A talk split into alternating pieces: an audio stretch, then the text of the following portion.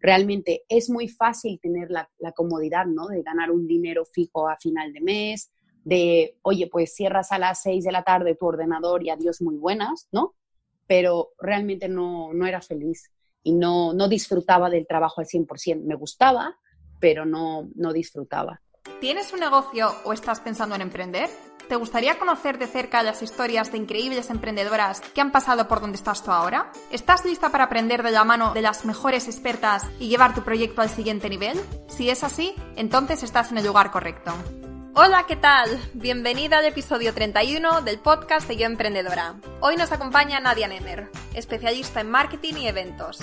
Nadia es boliviana, de origen libanés y croata, lleva ya 10 años en España, donde fue pasando de Barcelona a Galicia y más tarde a Ibiza, donde encontró su hogar hace ya 7 años y medio.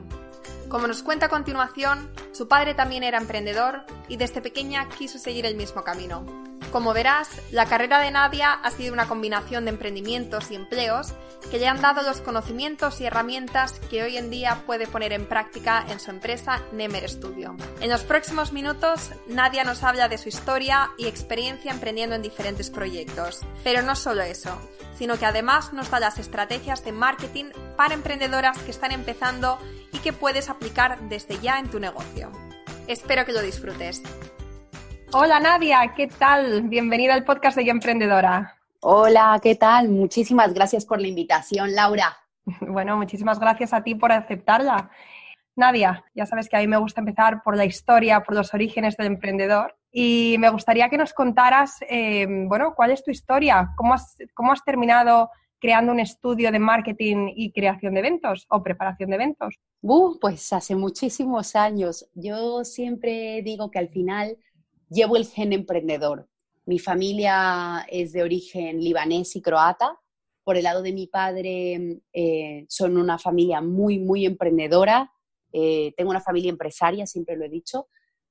son personas que han trabajado muchísimo, que se han reinventado constantemente y como yo lo he visto desde la cuna, porque es así, desde casa, siempre he querido tener mi propia empresa es algo que, mm, que no lo sé, yo, yo, siempre pienso, ¿no? Al final es algo que viene contigo, el tema de emprender. Bueno, al menos en mi caso ha sido así, porque no a todo el mundo le pasa.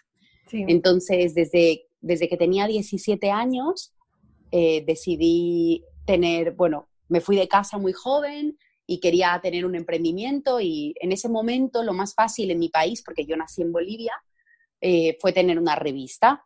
A mí me gustaban mucho las actividades culturales, los conciertos, ir a comer y saqué una revista de, bueno, de este tipo de revistas que están por los bares, los restaurantes, y, empecé a moverla, ¿no? Yo era la editora, tenía una persona que me ayudaba con fotografía, pero vamos, yo escribía, editaba, vendía, hacía de todo, mientras estudiaba además. Así que, bueno, iba haciendo un poco lo que podía. Y la verdad es que la revista creció, creció bastante. Eh, a raíz de que esta revista creció bastante, eh, tenía un, amigo mío que era más mayor y que me dijo, oye Nadia, mira, me interesa muchísimo eh, que hagamos una revista más de sector turismo, eh, ¿no te interesa? Y a mí me encanta viajar. Así que le dije, oye, pues mira, no tengo mucho tiempo, pero me lo voy a sacar de donde sea, de los fines de semana o lo que pueda. Y, lanzamos una revista también de turismo que a día de hoy sigue activa, se llama Bolivia de Colores, es una revista que está en los aviones, está en los trenes, está en algunos autobuses y, bueno, íbamos trabajando conjuntamente. Entonces ya éramos un equipo un poquito más grande. Y la verdad es que fueron unos años que, estuvieron bastante bien, unos tres, casi tres años. Eh, pero bueno, yo era muy joven, quería hacer más cosas, no solamente esto, y, sobre todo quería viajar, ¿no? Quería ver mundo. Mi padre había vivido en España también, y, conocí a Barcelona y siempre me hablaba de Barcelona, de España, de sus viajes por el mundo y yo quería viajar, viajar, viajar, ¿no? Entonces, em, en medio estuve en varios países también, he estado viajando yo también mucho desde que soy muy pequeña, pero, pero vamos, que quería vivir en otro país, situarme en otro país, estudiar en otro país. Entonces, eh, dejé las revistas eh, la revista que es más de conciertos y ese tipo de cosas dejó de funcionar porque realmente la, hacía yo, básicamente, pero la revista de viajes eh, se la vendí, vendí mi parte a mi socio y, nada, y me vine a España, así, tal cual. Tenía una, beca, pero no era una beca completa. Eh, llegué a Barcelona y la verdad es que, claro, era todo nuevo, estaba súper ilusionada, yo era estudiante. Eh, a todo esto te lo estoy resumiendo, ¿eh? porque la historia es más larga, pero, pero vamos. Y llegué a Barcelona y era una ciudad muy cara para, para ser estudiante y claro, yo quería trabajar. Y como extranjera residente, que sé que hay muchas emprendedoras extranjeras, eh, no tenía los papeles para trabajar. Podía trabajar como estudiante, pero realmente era muy, muy, muy complicado conseguir un trabajo. Entonces, bueno, hice un cambio en la Universidad de Santiago de Compostela, que para mí era muchísimo más económico eh, vivir y, estar ahí. Entonces me fui a la Universidad de Santiago, que la verdad le tengo muchísimo cariño a Galicia, ha sido una tierra que me ha acogido muy bien. Y, durante ese tiempo pues estuve eh, dando clases de inglés, eh, me, me, monté unos negocios un poco extraños porque cuando llegué a Galicia me dejaron tirada a unos chicos del piso sea, yo había, había alquilado un piso por, eh, por internet y me dijeron que no, que ya no iban a alquilar el piso. Me tuve que ir a buscar un poco la vida en un hotel, en un sitio que no conocía para nada.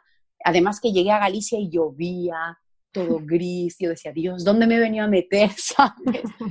Y, y me tuve que buscar un poco la vida en ese aspecto. Entonces, me di cuenta que había muchos extranjeros que venían de Latinoamérica, porque los europeos, los estudiantes extranjeros europeos, son muy avispados. La gente aquí sabe buscarse muy bien la vida porque salen muy jóvenes de casa. Esto en Sudamérica no suele pasar y en Centroamérica tampoco.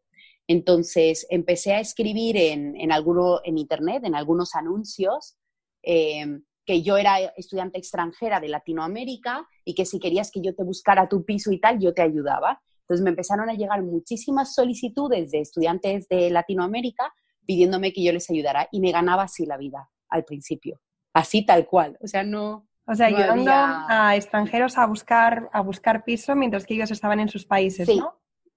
Sí, yo les buscaba el piso, les mandaba las fotos.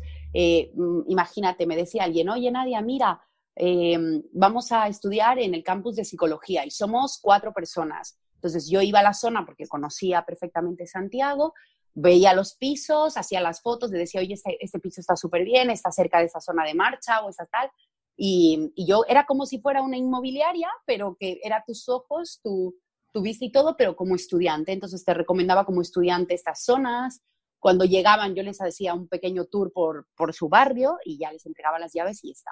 Y me gané la vida así mm, bastante tiempo. O sea, me busqué un negocio de algo que, que yo decía, oye, pues tengo que vivir de algo, ¿no? Era estudiante, no ganaba mucho y, y bueno, la verdad es que fue muy divertido. y después de que, mm, de que salí del máster en Santiago, la universidad me dio la oportunidad de, trabajar allí, entonces ya pude arreglar el tema de los papeles. Tuve muchísima suerte, yo creo que, la verdad es que en esto me ayudaron mucho porque si no realmente yo nunca, y, es la realidad de muchos extranjeros que, vivimos aquí, eh, no hubiese podido trabajar. Entonces trabajaba una época en la universidad, al final no me terminó gustando el trabajo y, decidí, bueno, buscar otro trabajo o ver qué, qué podía hacer y trabajaba en, Coruña. Vivía en Santiago eh, y iba hasta Coruña, ¿no?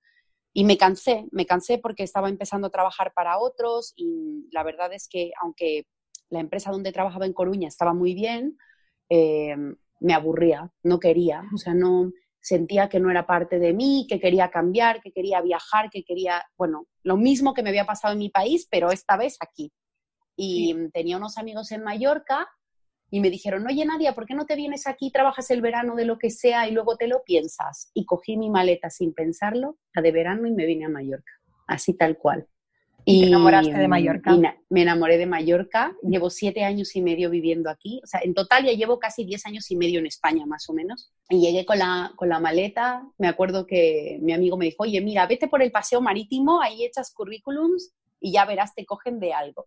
Y tuve la suerte porque siempre lo digo, me cogieron en marketing de, una cadena hotelera aquí, eh, pero solo era por la temporada, entonces trabajé durante la temporada, luego no tenía trabajo, ah, volví a echar currículums, me cogieron en IKEA, eh, que es una marca que me encanta, la verdad, y aprendí muchísimo allí. Y, y, así trabajé muchísimos años en este mundo del interiorismo y estas cosas, pero yo siempre hacía cosas por mi cuenta, siempre. Me gustaba, hacía eventos, dentro de la empresa me sentía esa figura intraemprendedora, ¿no? Que quería hacer cosas. Eh, a veces luego me frustraba mucho porque a veces los jefes te dicen, oye, no. Y tú, pero ¿por qué si es tan guay mi idea? Entonces me sentía muy frustrada, es la, es la verdad. Y yo creo que a mucha gente le pasa y muchos emprendedores que hemos pasado por esta situación, seguro que nos sentimos muy identificados. Entonces ahí fue cuando, mm, hace no mucho, la verdad, decidí, decidí 100% mm, irme por mi cuenta. Dije, mira, ya estoy cansada. Realmente es muy fácil tener la, la comodidad, ¿no? De ganar un dinero fijo a final de mes, de, oye, pues cierras a las 6 de la tarde tu ordenador y adiós muy buenas, ¿no? Pero realmente no, no era feliz y no, no disfrutaba del trabajo al 100%. Me gustaba, pero no, no disfrutaba. Entonces, bueno, decidí abrir por mi cuenta el estudio y, básicamente ha sido así, ¿no? Antes del estudio abrí el blog de viajes, eh, hace tres años ya, y, con el blog de viajes me fueron llegando muchas propuestas a nivel de, oye, nadie he visto que organizas esto, eh, más para hoteles, no te animas y tal. Y así, poco a poco, me fui dando cuenta que podía volver a montármelo por mi cuenta.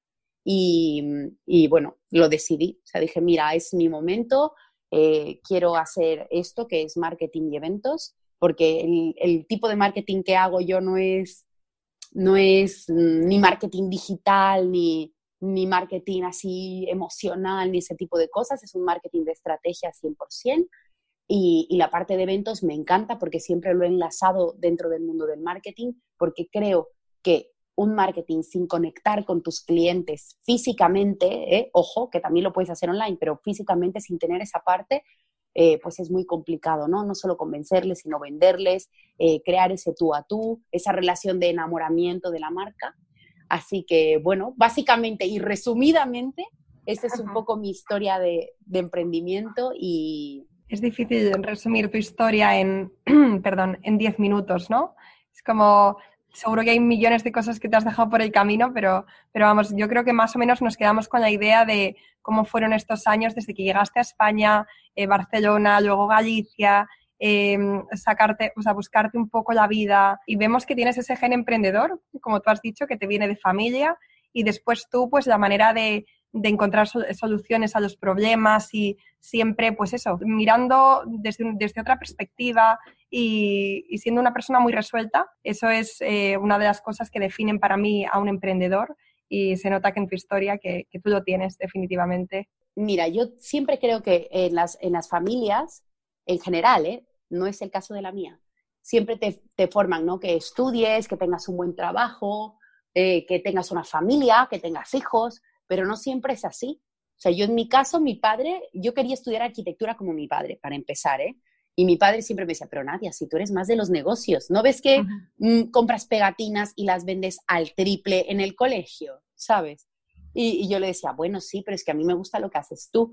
Y mira cómo es la vida que me llevó de alguna manera por ese camino. O sea, yo estudié administración de empresas, me especialicé en marketing y comunicación, también he hecho especialidades en el mundo de los eventos, de event marketing, y de alguna manera trabajé muchísimos años en interiorismo, en decoración y en arquitectura pero dentro del mundo de la comunicación, ¿no? Entonces creo que al final, en ese momento, logré unir las dos cosas que me gustaban y le decía, ¿ves? Le decía a mi padre, al final he terminado metido en este mundo, pero de otra manera.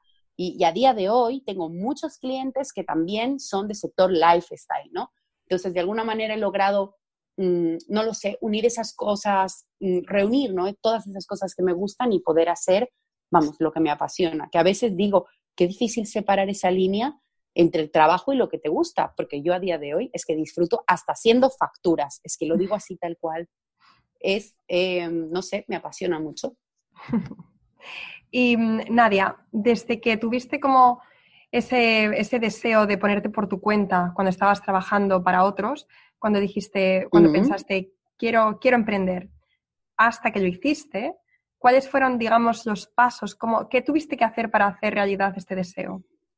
Pues yo tengo que, así como mucha gente me ve en las redes sociales como si fuera una persona muy lanzada, me cuesta muchísimo decidir.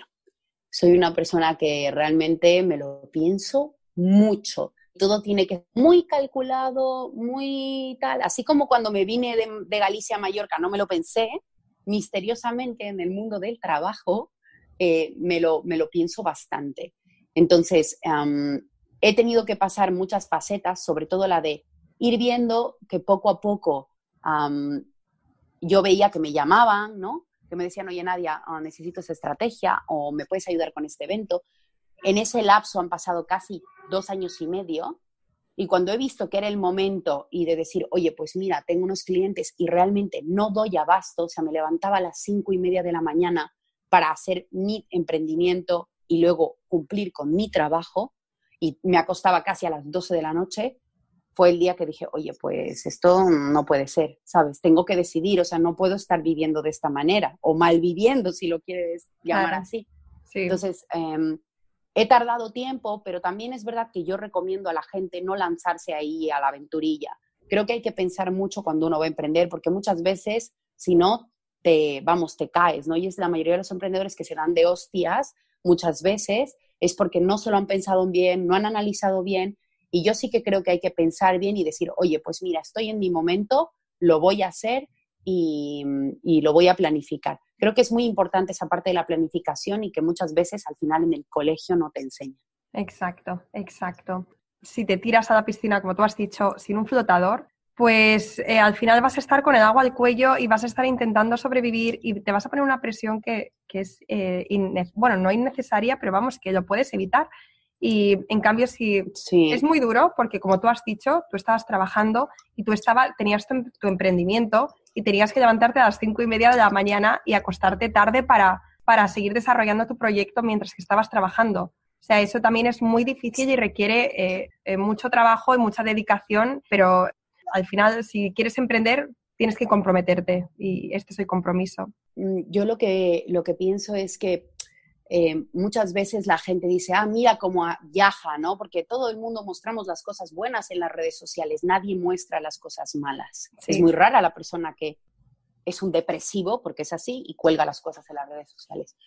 Pero la realidad es que eh, todo el mundo dice, hoy viaja, mira cómo hace tal, pero mucha gente no ve el trabajo que hay detrás. Y hay muchísimo, muchísimo trabajo. Yo digo, muchas horas de sacrificio, muchas horas de, de estar ahí eh, de molestar y al final todo el camino que, que un emprendedor construye, al menos en mi caso, ¿no? Yo hablo por mi experiencia personal, yo he trabajado en empresas, en multinacionales muy grandes, ¿no? IKEA, Coca-Cola, Estrella Galicia, Vela. Entonces, es un camino que he construido desde que soy bastante joven eh, y me lo he currado.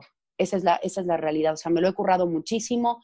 Eh, he trabajado muy duro y a día de hoy, pues disfruto de esto y todavía me falta, ya te digo que me falta todavía, disfruto de esto, pero han sido muchos años de muchas veces no salir de fiesta, no estar con los amigos, eh, no viajar como yo quería cuando era más joven porque tenía que reunir dinero también para hacer mis cosas, ¿no? Entonces, sí que, sí que es, un, es un sacrificio, es la, es la realidad.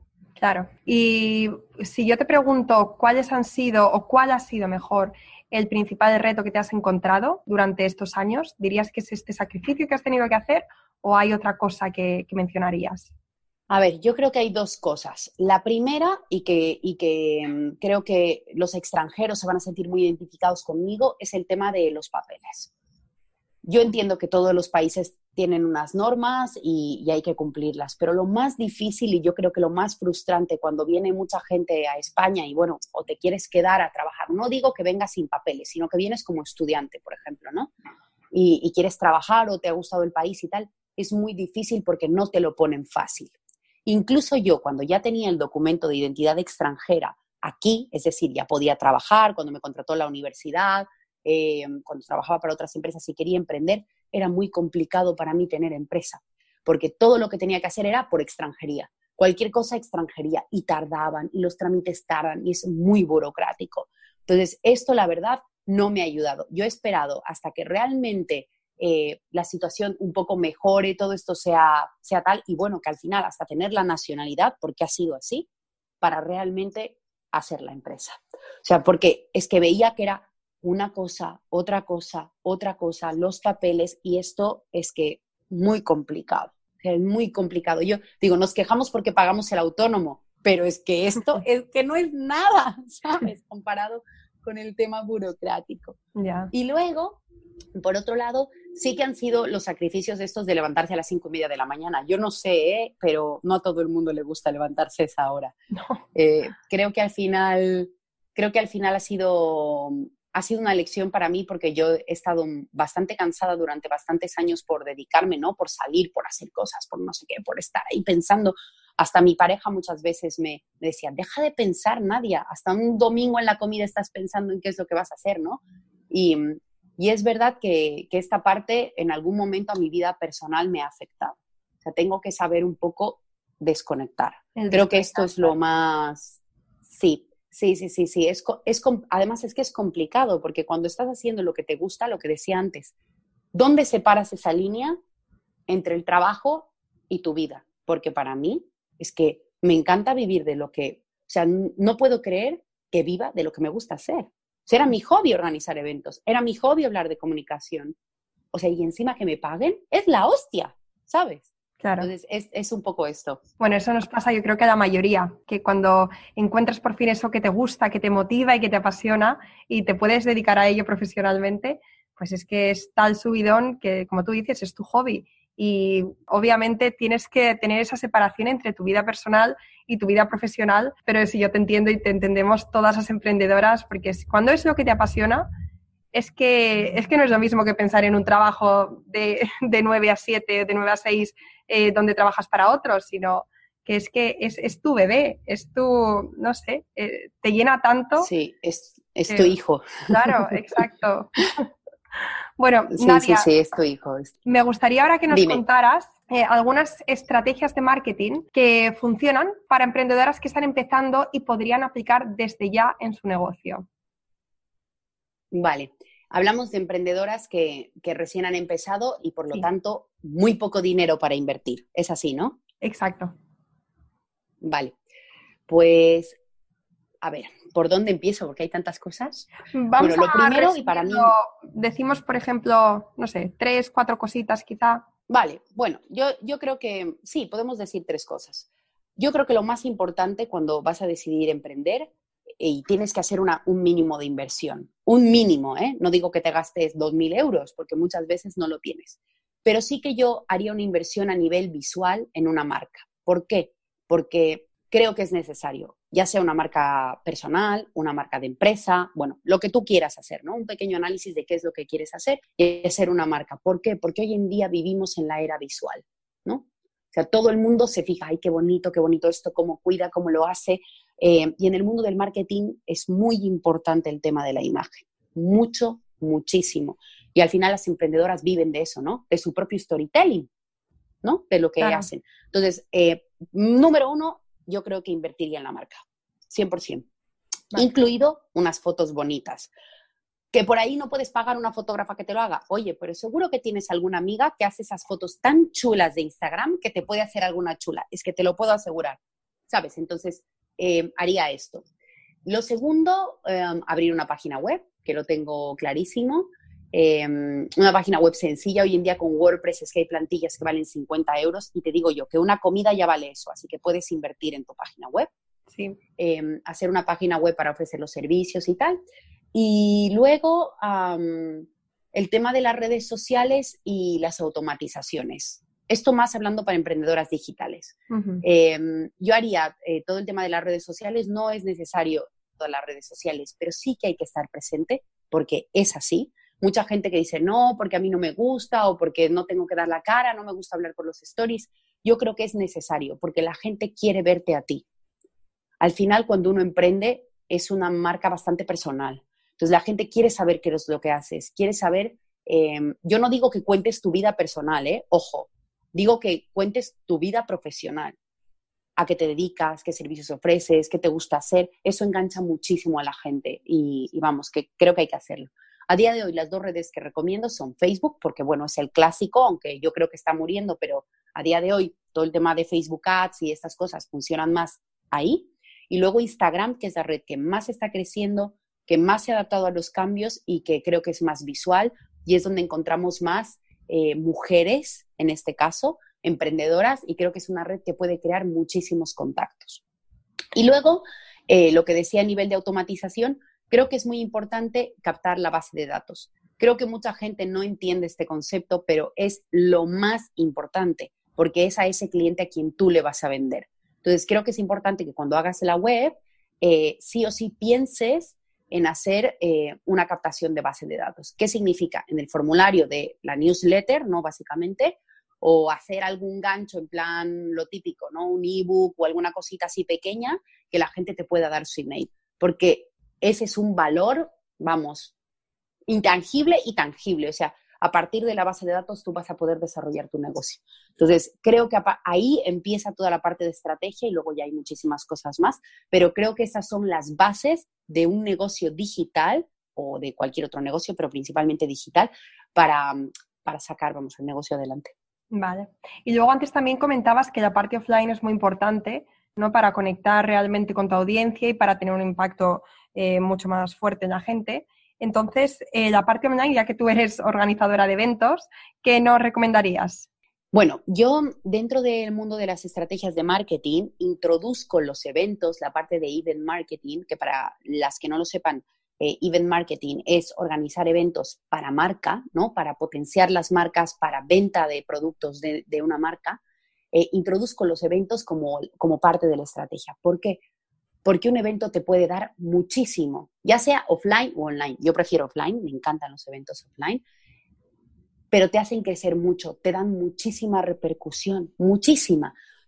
todo lo que es colaboraciones, eh, sales en prensa, eh, te llaman, es como un embudo de conversión. Te llamará mucha gente después de esto. ¿Por qué? Porque han visto que has hecho un evento, de qué se trataba y al final si tú haces un evento, yo qué sé, por ejemplo, en mi caso, ¿no?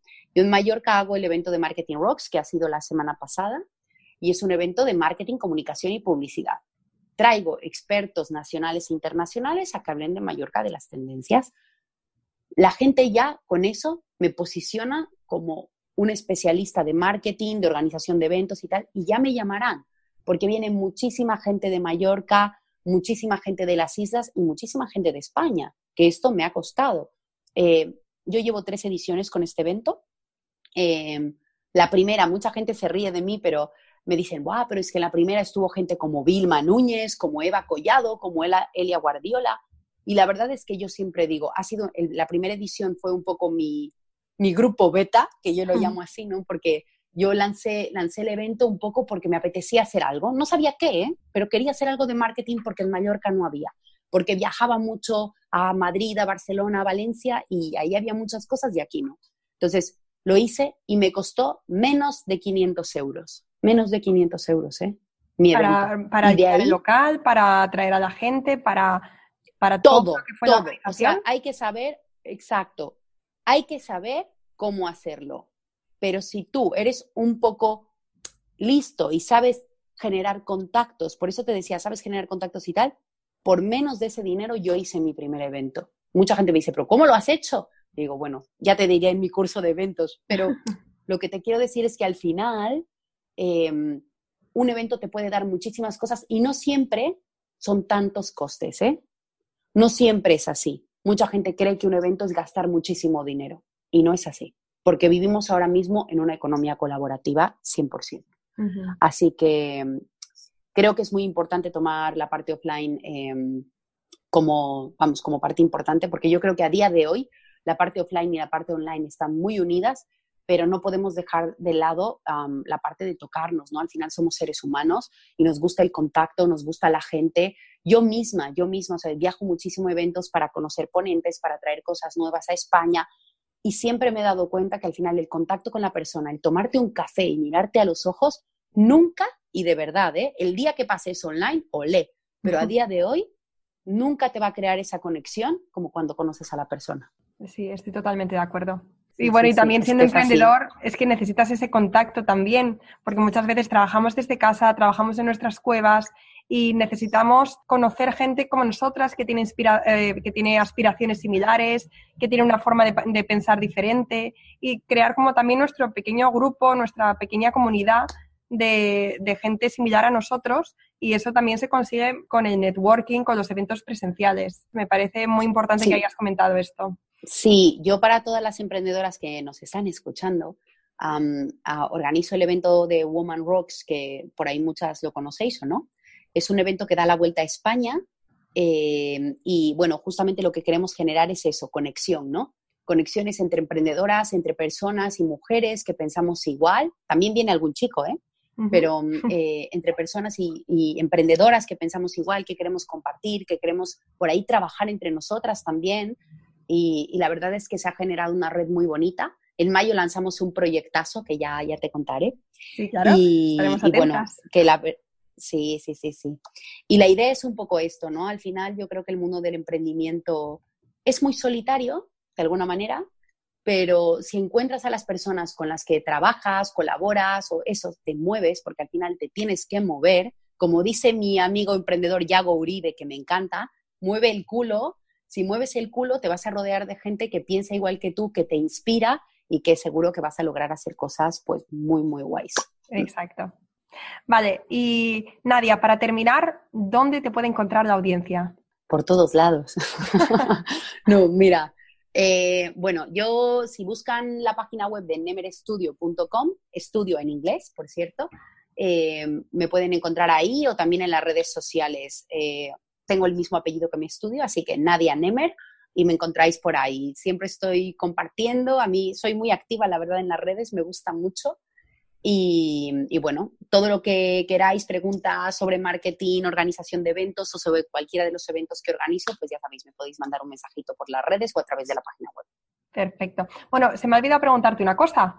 Eh, ¿Qué libro recomiendas que te haya marcado durante estos años como emprendedora? Uy, ¿qué libro recomiendo de emprendimiento? Hay muchos, ¿eh? Hay muchos, muchos, muchos. Pero hay uno que, que me gusta mucho que se llama Siete sombreros para pensar, no es tanto de emprendimiento, pero sí que me gusta porque te hace eh, más un libro de creatividad. Y creo que recomendaría este. Y luego me gusta La Buena Suerte. Ese libro me, gusta mucho, porque está muy bien porque realmente, bueno, tú lo has leído, eh, uno crea su buena suerte. Y, y, es eso, yo no creo, yo siempre digo, yo no creo en la suerte, creo en el trabajo duro, en la pasión por las cosas y que al final si esas, todo eso viene unido y tú trabajas como una hormiguita, porque siempre lo he dicho, trabajas como una hormiguita, todo va a llegar. Exacto. Bueno, Nadia, pues muchísimas gracias por esta entrevista tan estupenda. Ha sido un placer compartir estos minutos contigo y te deseo muchos éxitos para que, ¿qué era lo que ibas a lanzar en abril? Ah, sorpresa. algo de Woman Rocks, algo de Woman Rocks. vale, pues estaremos muy atentas. Pero te deseo mucho éxito para eso y para todos los proyectos que tienes. Vale, muchísimas gracias y muchísimas gracias por la entrevista a ti, por invitarme a tu maravilloso podcast. Y hasta aquí el episodio de hoy. Espero que te haya gustado y si es así, te agradecería de corazón que nos dejes una reseña y que lo compartas con otras emprendedoras que creas que le puede interesar. Si tienes un negocio y quieres seguir aprendiendo e inspirándote con increíbles referentes, entra ahora en yoemprendedora.es y suscríbete de forma completamente gratuita. Hasta la próxima.